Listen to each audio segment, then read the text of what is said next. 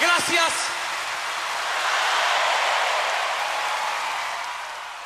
Desde las 7 y hasta las 9, tercer puente.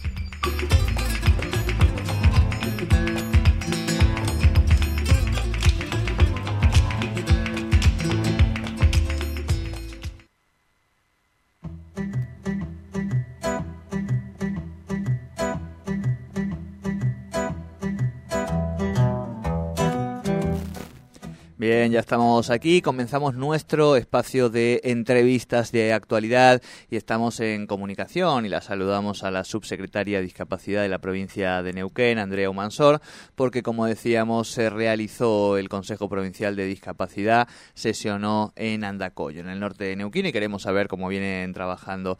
Andrea, muy buenos días, te saludan Sol y Jordi, bienvenida a Tercer Puente. Hola, muy buenos días, ¿cómo están? Y a la audiencia. Bueno, buenos días, Andrea. Eh, recién hablábamos fuera de aire, además de un poquito de gripe este, del norte de estos días de, frío, me imagino que, contenta con, con, una nueva sesión del Consejo Provincial de, Discapacidad y me imagino también que mucho más cuando, cuando se federaliza y se mueve en este caso por el norte de la provincia. Jordi. Em, en realidad es, una alegría encontrarnos. Esta fue la de discapacidad y en la zona norte, que bueno, que siempre nos recibe muy cálidamente y con mucho afecto. Eh, fueron dos jornadas de mucha intensidad de trabajo, mesas de debate, eh, con la participación de algunas autoridades de acá de la provincia sobre temas eh, que preocupan y, digamos y, requieren eh, poder eh, desde la escucha y la participación ciudadana dar respuesta a las personas con discapacidad. Así que la verdad que muy muy rica la mesa de trabajo en esta oportunidad Bien, eh, contanos un poquito cómo, cómo es el funcionamiento. Entendemos que ya está conformado, que tienen eh, consejeros, consejeras que representan a, las organizaciones y a la sociedad civil y que a partir de ahí van viendo parte de, la agenda, digamos, de, trabajo de, de, la SUBSE, ¿no? Es así, los objetivos del Consejo Provincial de Discapacidad tienen que ver con fomentar los espacios de intercambio entre los organismos gubernamentales y las organizaciones de la sociedad civil. Y cuando digo organismos gubernamentales, también hacemos extensivo, eh, extensivo a los gobiernos locales, eh, con eh, el objetivo de generar este espacio de encuentro y participación que te mencionaba anteriormente, definir criterios y lineamientos que tienen que ver con las políticas públicas en materia de discapacidad eh, que permitan justamente implementar acciones, eh, no solo en el gobierno de la provincia, sino a través de la Subsecretaría de Discapacidad, eh, promover los derechos establecidos por la Convención sobre los Derechos de las Personas con Discapacidad, que es nuestra guía de trabajo, y promover acciones que garanticen la igualdad y las oportunidades para las personas con discapacidad. En esta oportunidad, la agenda de trabajo en este espacio estuvo hubieron consejeros y consejeras de más de 22 localidades de toda la, zona norte, eh, sur, confluencia y centro, em, con una, un cronograma de trabajo con, bueno, eh, el área de, instituto, el área de discapacidad, con la consejera por el Ejecutivo Daniel Alonso y quien hizo partícipe a las referentes de las distintas delegaciones de instituto de toda la zona norte para que pudieran escuchar las diferentes barreras con las cuales se presentan las personas con discapacidad en el día a día.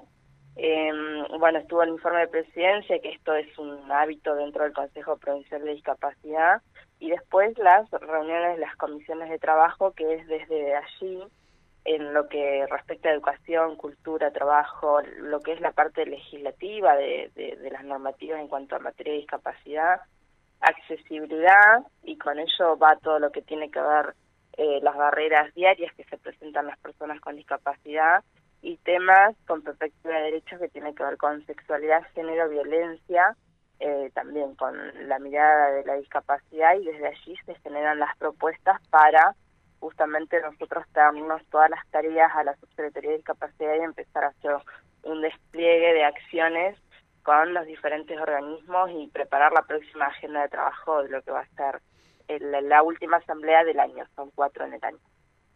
Perfecto, perfecto. Bien, Andrea, en ese sentido, contarnos así brevemente cuáles han sido un poco los temas que, que van surgiendo y que se han emplazado a, seguir en, en la siguiente asamblea. Bueno, las, las barreras que muchas veces por ahí en cuestiones administrativas, el acceso por ahí a ciertos insumos dentro de lo que es la, las obras sociales, no solamente institutos, sino las obras sociales todas, que por ahí se, se ponen como barrera y tensiona los requerimientos de las personas con discapacidad. Eh, bueno, lo que es la accesibilidad, que todavía es un tema que tenemos que trabajar no solo en lo edilicio, sino en lo actitudinal también, en la comunicación, por ahí no se contemplan, digamos, ciertos ajustes y apoyos que requieren las personas con discapacidad. Eh, déjame decirte, Jordi, también estuvo participando eh, la delegada de la CNRT, de la delegación de la provincia en Lauquem, eh, Verónica Madrazo, también con, con una exposición en lo que es el transporte interurbano y muchas veces las barreras con las cuales también tienen las personas con discapacidad para acceder al transporte, al, al famoso cupo que se le llama, para poder eh, realizar este viajes de una provincia a otra ya sea por cuestiones de salud o cuestiones recreativas. Ambos son derechos que deberían ser garantizados. Y, en ese sentido, perdón Andrea que te, que te corte, porque mucho se viene hablando, ahora había salido también la, resolución en la legislatura en relación al, al boleto estudiantil gratuito universitario.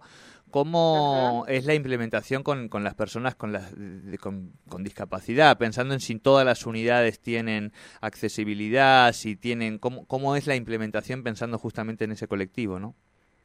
Justamente el planteo estuvo allí centrado. Primero las personas con discapacidad, por el simple hecho de tener el certificado único de discapacidad, debería garantizárseles el, el acceso gratuito no solamente en la, eh, digamos, en lo que es el transporte urbano, sino de, de cada localidad, sino también el interurbano, pero el gran problema que tenemos justamente es la falta de eh, vehículos, el transporte no es accesible con piso bajo y que tiene, digamos, un porqué que tiene que ver con la geografía de nuestra provincia.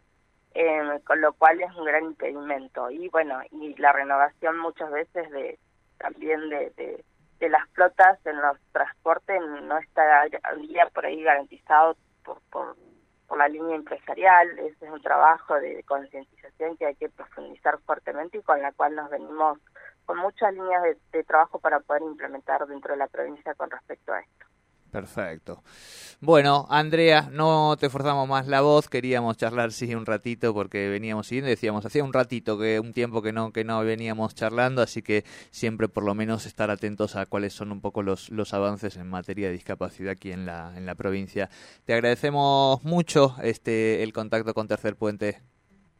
No, gracias a vos, Jordi, a Sol y a la audiencia por el espacio, muy amables. Bien, bien, bueno, muchísimas, muchísimas gracias. Eh, entonces se realizaba este consejo provincial, de, provincial exactamente, de discapacidad y bueno, y ahí escuchábamos todas las novedades.